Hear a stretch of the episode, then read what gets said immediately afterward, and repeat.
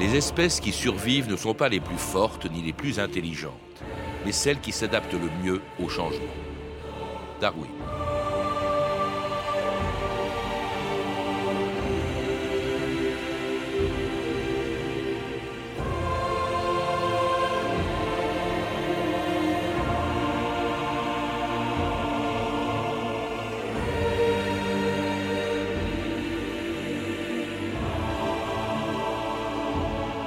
2000 ans d'histoire.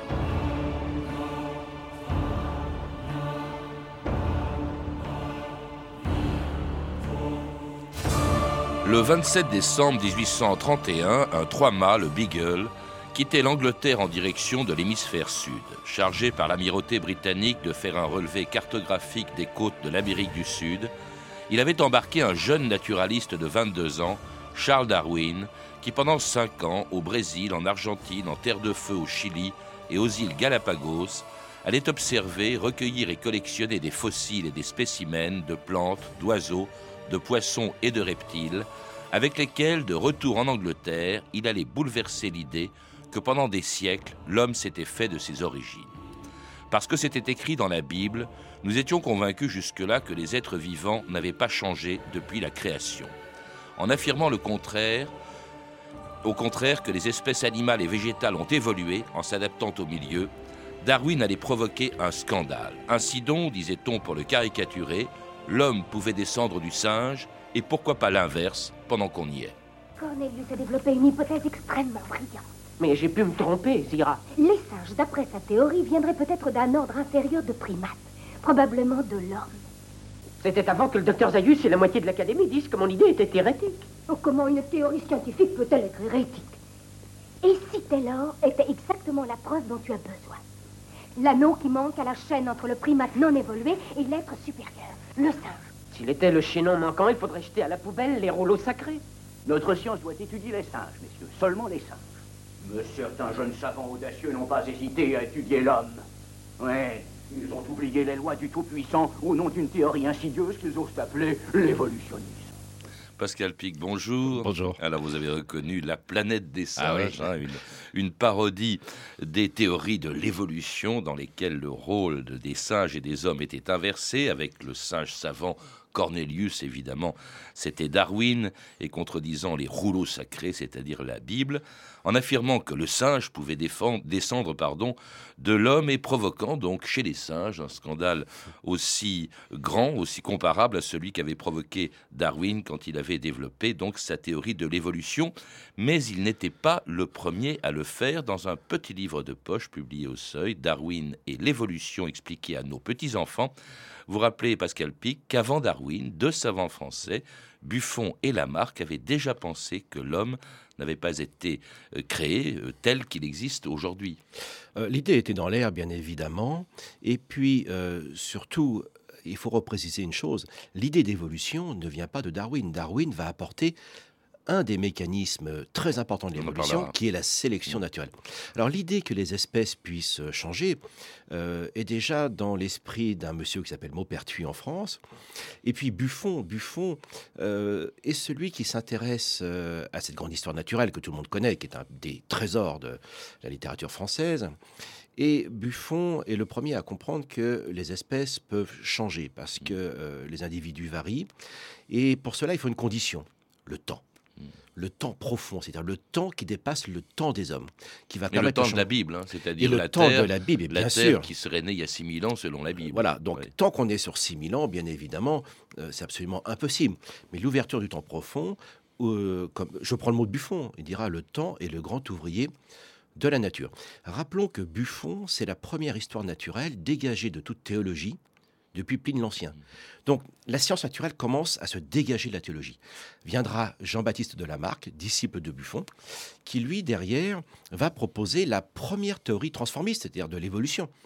Et il met en place le, concept de base, c'est-à-dire que les espèces ont tendance à changer, mais ça ne va pas se faire tout seul. Il n'y a pas de transcendance, bien évidemment. Ceci se fera dans la rencontre des facteurs externes aux organismes, c'est-à-dire l'environnement. Et cette dialectique n'a pas changé. Mais très clairement, la marque n'aura pas du tout le mécanisme et ça sera le rôle de Darwin de l'apporter. Donc Darwin est l'héritier de cela. Lamarck, dites-vous, donne un exemple que vous citez dans votre livre, Pascal Pic, qui est celui de la girafe. ouais, c'est une parabole au vrai sens du terme. En fait, il n'a quasiment pas écrit d'ailleurs Lamarck. Alors l'idée du lamarckisme, qu'on retrouve d'ailleurs dans mon domaine, parce que euh, je suis un spécialiste des origines de la lignée humaine et des singes, et de ce fait, euh, c'est ce qu'on retrouve dans l'idée, euh, vous savez, du grand singe, on voit ça partout, qui se redresse dans la savane. Alors la girafe, c'est la même chose. C'est-à-dire, il était une fois les ancêtres des girafes qui avaient un cou plus court, et puis les circonstances, l'environnement, donc, font que la couronne des arbres devient plus haute. Donc ces pauvres ancêtres de girafes sont bien embêtés pour casser la croûte.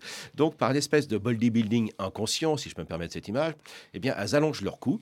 C'est l'expression fameuse la fonction crée l'organe. Donc en changeant les habitudes, on acquiert un nouveau caractère qui sera transmis à la descendance, qui est la, ce qu'on appelle la transmission des caractères acquis. Alors tout ça, ça choque quand même des gens et depuis, qui depuis des siècles, depuis notamment la Bible, sont persuadés qu'au fond, un jour, Dieu a créé les hommes, les espèces animales, les végétaux, et que rien n'a changé depuis.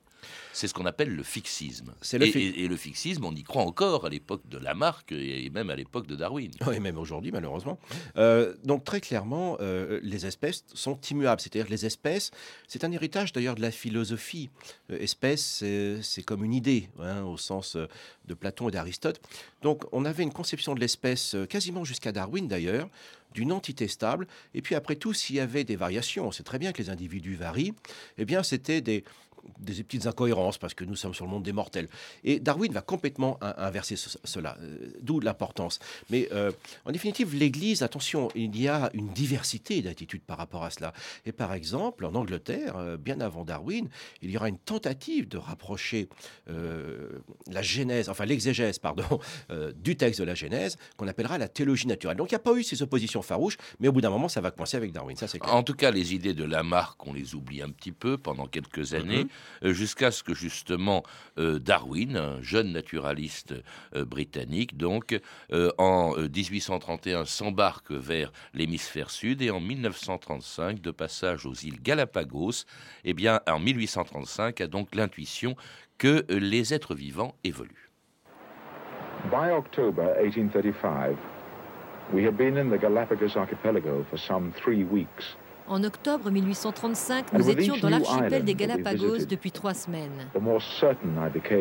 Et après chaque île visitée, je devenais persuadé que l'histoire naturelle de cette région était tout à fait curieuse. La plupart des plantes et des animaux que j'ai examinés avaient un lien de parenté avec des espèces d'Amérique du Sud, mais ils étaient distinctement différents d'une île à l'autre. Je n'ai pas de réponse à ce mystère, mais je suis convaincu que dans des périodes géologiques récentes, chaque forme de vie a évolué d'une manière ou d'une autre. Et c'était l'extrait d'un téléfilm de la BBC, Le voyage de Darwin. Alors ce voyage dans l'Atlantique et le Pacifique Sud, au cours desquels donc il a eu l'intuition de ce qu'allait devenir la théorie, sa théorie de l'évolution. Darwin alors a 26 ans et un passé, vous le rappelez Pascal Pic dans votre livre, qui ne prédisposait pas du tout à devenir un grand savant. C'était pas un élève très assidu, euh, très doué, plutôt distrait, curieux de tout, hein, ce qui était évidemment un avantage, et même qui avait été inscrit à Cambridge en 1827 pour devenir pasteur. Mais voilà, euh, il est d'une famille d'ailleurs où l'idée d'évolution traînait, puisque son grand-père Erasmus Darwin avait écrit une Zonomia, euh, contemporain de Lamarck, donc, dans lequel il parle de manière un petit peu poétique d'ailleurs euh, de la modification des espèces. Mais Darwin n'a pas cette influence, il est un élève moyen, vous l'avez dit, il part à l'âge de 16 ans euh, faire sa médecine parce que euh, la famille Darwin est d'une grande famille de médecins.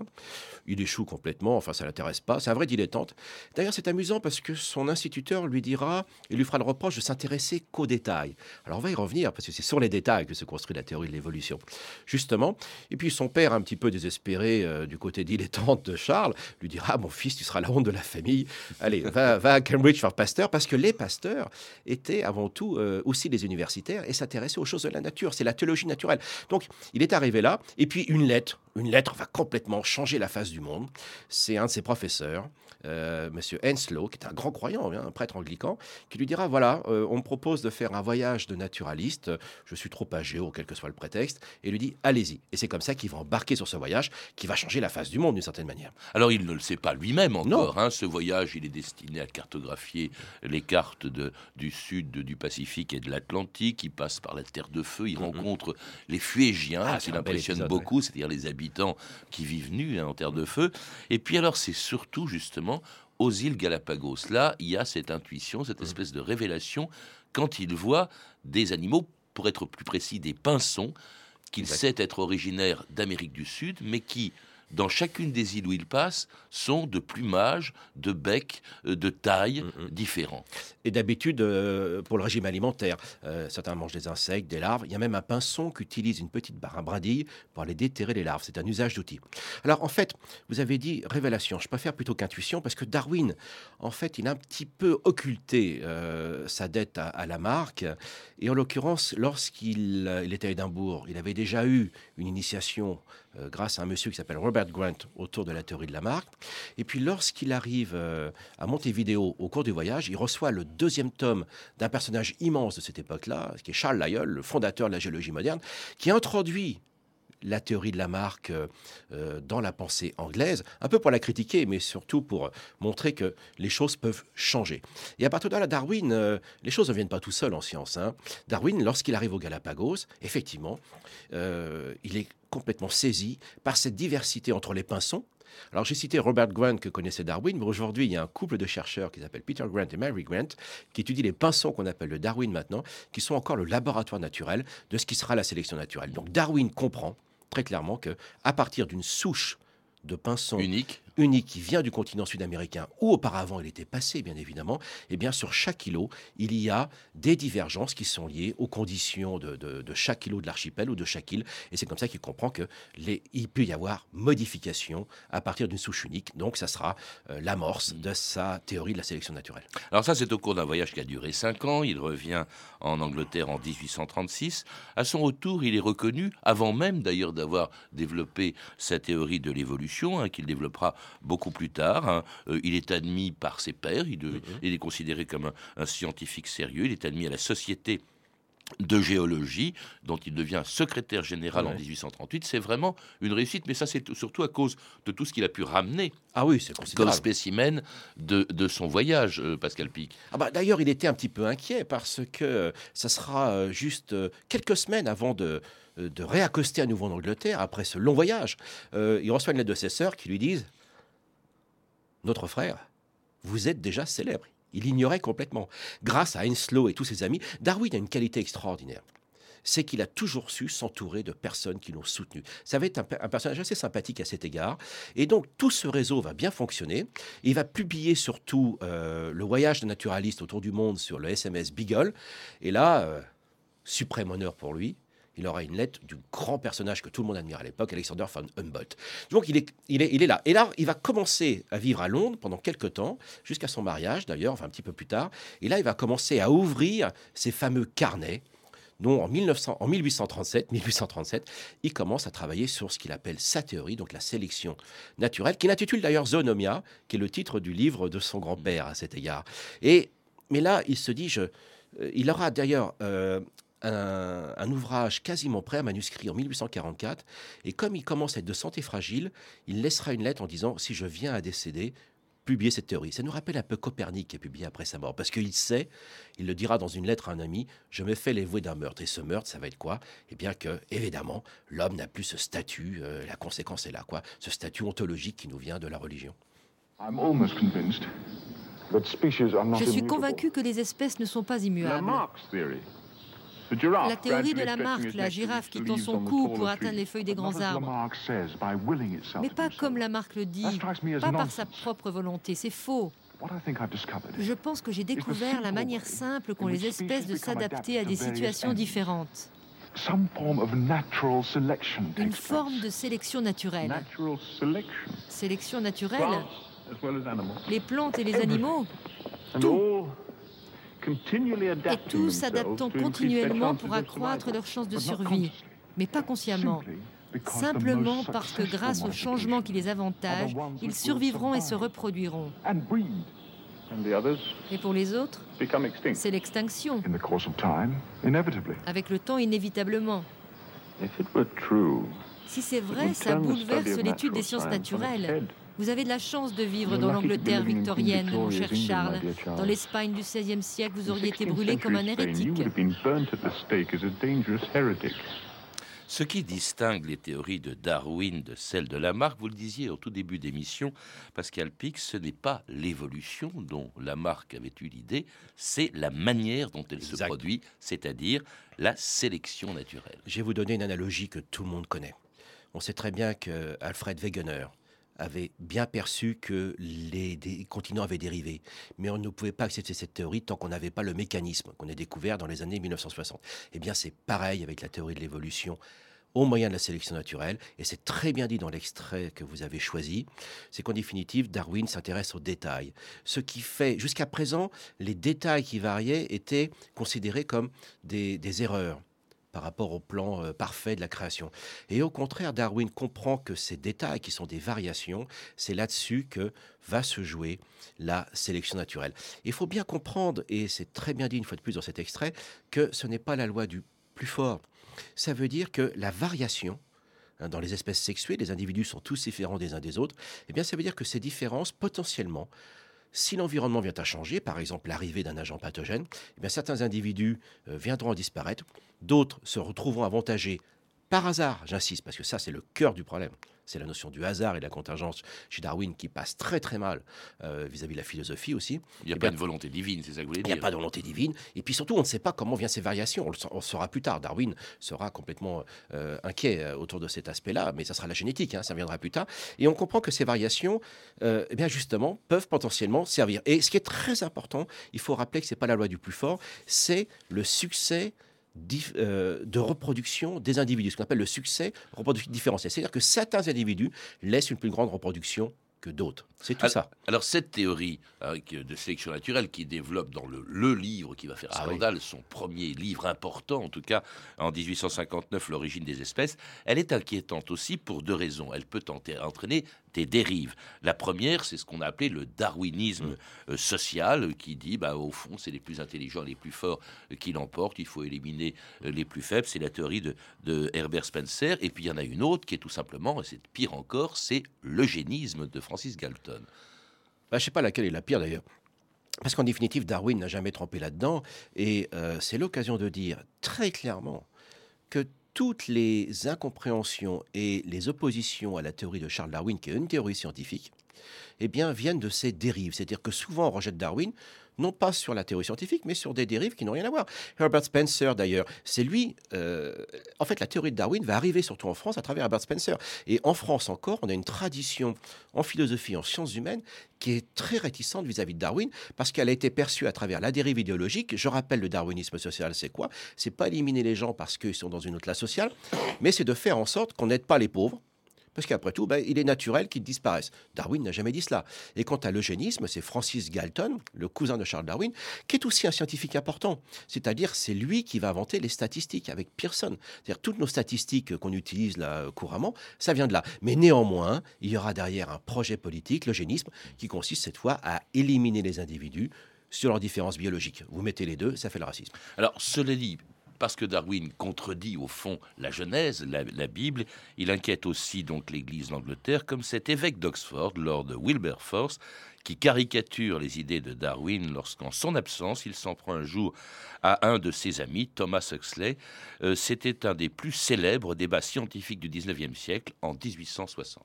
Mr. Chairman, ladies and gentlemen,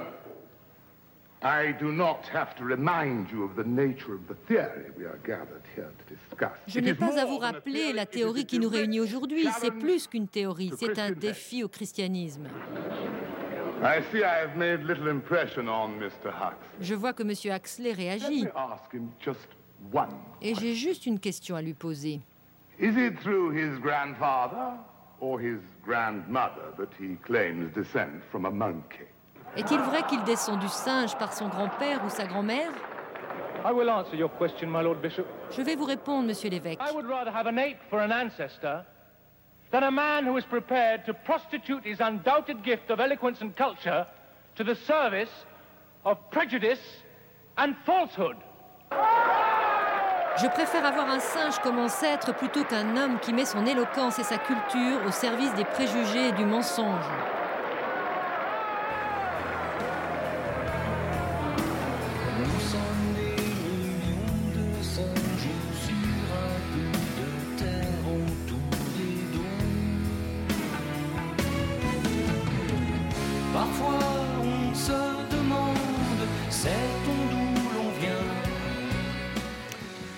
William Scheller Nous sommes des millions de singes. Alors ça, c'est ce que l'on dit toujours en caricaturant l'idée de Darwin. Au fond, il nous fait, avec cette théorie de l'évolution, il nous fait descendre du singe. Alors est-ce que c'est une caricature ou une réalité, Pascal Pic? Ben, C'est une caricature, bien évidemment, parce que dans la culture occidentale, euh, je rappelle le mot de, Martin Luther, hein, euh, qui disait euh, L'homme est à Dieu ce que le singe est au diable ». Et dans la culture occidentale, enfin du bassin méditerranéen, qu'on a dans les grand monothéisme et en philosophie d'une manière assez large, euh, le singe est la figure oni de ce que l'homme ne doit pas être. Comme il est le plus proche, euh, voilà, euh, c'est à partir de là qu'on effraie un petit peu les foules qui n'ont pas pris le temps de connaître la théorie de Charles Darwin.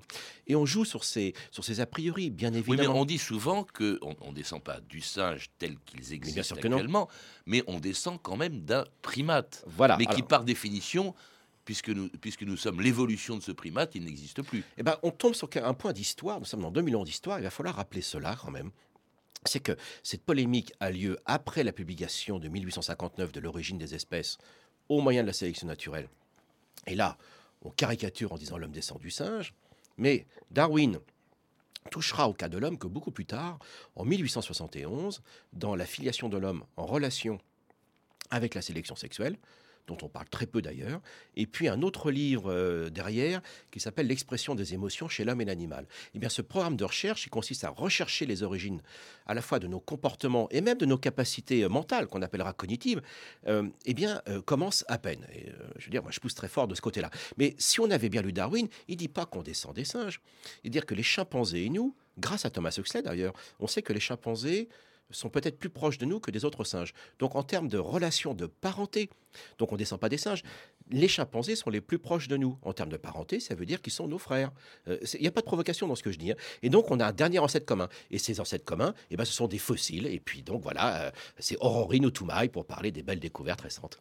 Alors bon, voilà une affaire euh, réglée. Cela dit, quand même, il a été très longuement critiqué par l'Église anglicane. On a entendu ce, mm-hmm. cet évêque Wilberforce hein, qui se moquait de son ami, de l'ami Darwin Huxley. Alors cela dit, ça n'a pas empêché quand même Darwin, j'étais surpris en, vous lisant, eh bien d'avoir été euh, solennellement inhumé dans l'église, dans la cathédrale de Westminster, hein, lorsqu'il est mort en 1882, ce qui prouve quand même que, comme on l'a entendu, on n'était pas dans l'Espagne de l'Inquisition. Ben hein, euh, l'église elle-même a fini pour une bonne partie d'entre elles par s'y faire, puisque de toute façon elle était corroborée par ce qu'on a découvert plus tard, euh, l'idée de Darwin, Pascal Pic.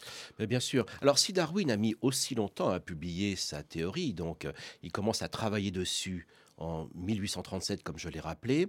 Il le publiera un peu sous la pression d'ailleurs. En 59. Hein, il a un concurrent, un jeune, un, jeune naturaliste, Russell Wallace.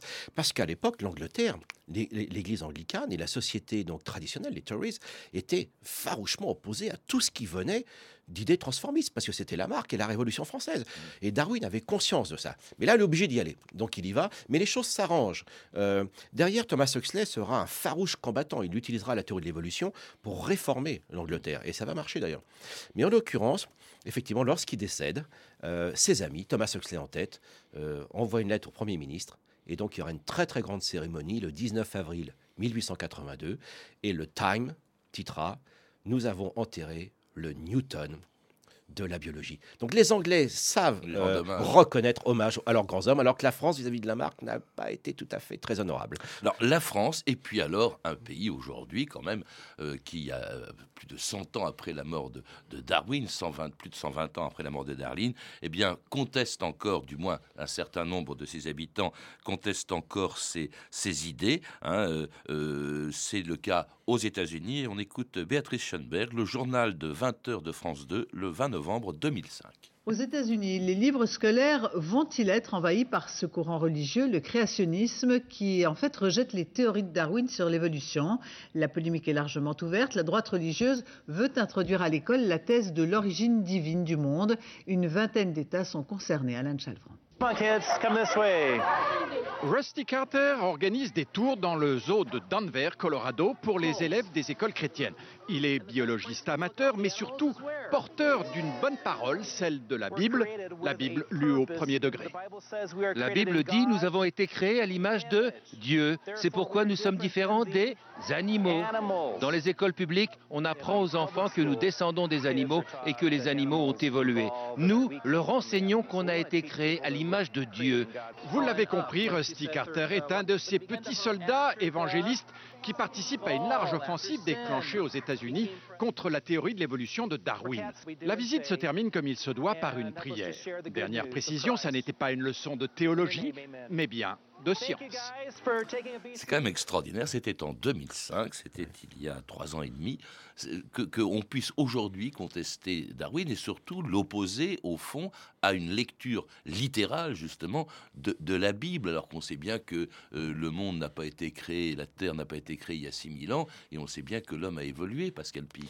Oui, hein, je raconte cette histoire dans un livre, Lucie l'obscurantisme, mais quand j'ai sorti ce bouquin il y a deux ans, en France, on m'a dit, mais Pascal, tu es sûr que ça va bien? Ils ont cru que j'étais atteint d'une crise de paranoïa aiguë. Et, ce qui est arrivé est encore pire depuis. Très clairement, les créationnistes pensent que le texte dit une vérité scientifique sur la création du monde, le texte de la Genèse. Or, ça, c'est un courant très restreint de, différentes mouvances aux États-Unis euh, fondamentalistes, mais qui néanmoins sont très efficaces politiquement. Bah, oui, bah oui, parce qu'ils sont arrivés avec Ronald Reagan et W. Bush, hein, soyons très clairs. Et à partir de là, ils veulent faire croire qu'il y a un combat science-religion. C'est faux, la plupart des croyants n'ont aucun problème avec la théorie de l'évolution. Hein. Donc ne tombons pas dans le piège qui nous est et euh, à propos de ce que dit ce jeune amateur, euh, je rappelle la phrase de Paul Valéry hein, Dieu nous a créés à son image et l'homme le lui rend bien. Donc, euh, et en France, on a eu des soucis. Alors, on a fait, j'en parle parce que nous sommes aujourd'hui très mobilisés auprès de l'éducation nationale et nous faisons un très très beau travail avec nos collègues inspecteurs généraux, et avec les nouveaux programmes, etc. Où nous sommes aperçus quelles étaient les, les difficultés que rencontraient les enseignants. Et nous avons fait un très beau colloque qui s'appelle Enseigner l'évolution il y a deux mois, et qui est devenu d'ailleurs un petit modèle au niveau européen et international. Donc, euh, et ce n'est pas une réaction contre, nos, euh, contre les croyances, voyons très clair. Il faut bien distinguer le champ des sciences, le champ de la philosophie. On a le droit d'interpréter l'évolution de la lignée humaine comme du sens. Mais cette interprétation n'est pas du champ des sciences, soyons très clairs. Et de, je dis à mes amis croyants qui ont un petit peu peur encore cette théorie, que vraiment, on ne se lève pas tous les matins pour aller chercher un fossile, embêter le Vatican, la pagode ou autre, soyons très clairs. Les faits scientifiques sont neutres. Il faut bien qu'ils comprennent qu'on ne travaille pas contre eux, on travaille pour l'avancée des connaissances. C'est tout. Merci Pascal Pic. Pour en savoir plus, je recommande la lecture de vos livres, Darwin et l'évolution expliquée à nos petits-enfants, publié aux éditions du Seuil, et Lucie et l'obscurantisme, dont vous avez parlé, est publié chez Odile Jacob. Vous avez également préfacé L'instinct de Charles Darwin, qui vient de paraître aux éditions L'Esprit du Temps dans la collection Texte essentiel dirigée par Philippe Breno. À lire également le Télérama hors série, entièrement consacré à Darwin, actuellement en kiosque. L'autobiographie de Charles Darwin, publiée au Seuil. Requiem pour Darwin de Jacques Arnoux aux éditions Salvator. L'effet Darwin de Patrick Thor et Darwin contre Darwin de Thierry Hoquet, tous deux publiés au Seuil. À voir enfin l'exposition de Toumaï à Sapiens, La rue est vers l'homme, qui aura lieu le 12 février au 7 juin 2009 à la Cité des Sciences et d'Industrie dans le 19e arrondissement de Paris. Vous avez pu entendre des extraits des films suivants La planète des singes de Franklin Schaffner, disponible en DVD chez Fox Pathé Vidéo, et Le voyage de Charles Darwin, une série de 7 épisodes de la BBC réalisée par Martin Friend. Vous pouvez retrouver ces références par téléphone au 32 30, 34 centimes la minute ou sur le site franceinter.com. C'était 2000 ans d'histoire à la technique Rémi Quincé et Pierrick Monsigny, documentation et archives Emmanuel Fournier, Clarisse Le Gardien et Franck Olivard, une réalisation de Anne Kobilac. Demain, dans 2000 ans d'histoire, une conspiration d'extrême droite dans la France des années 30, la cagoule.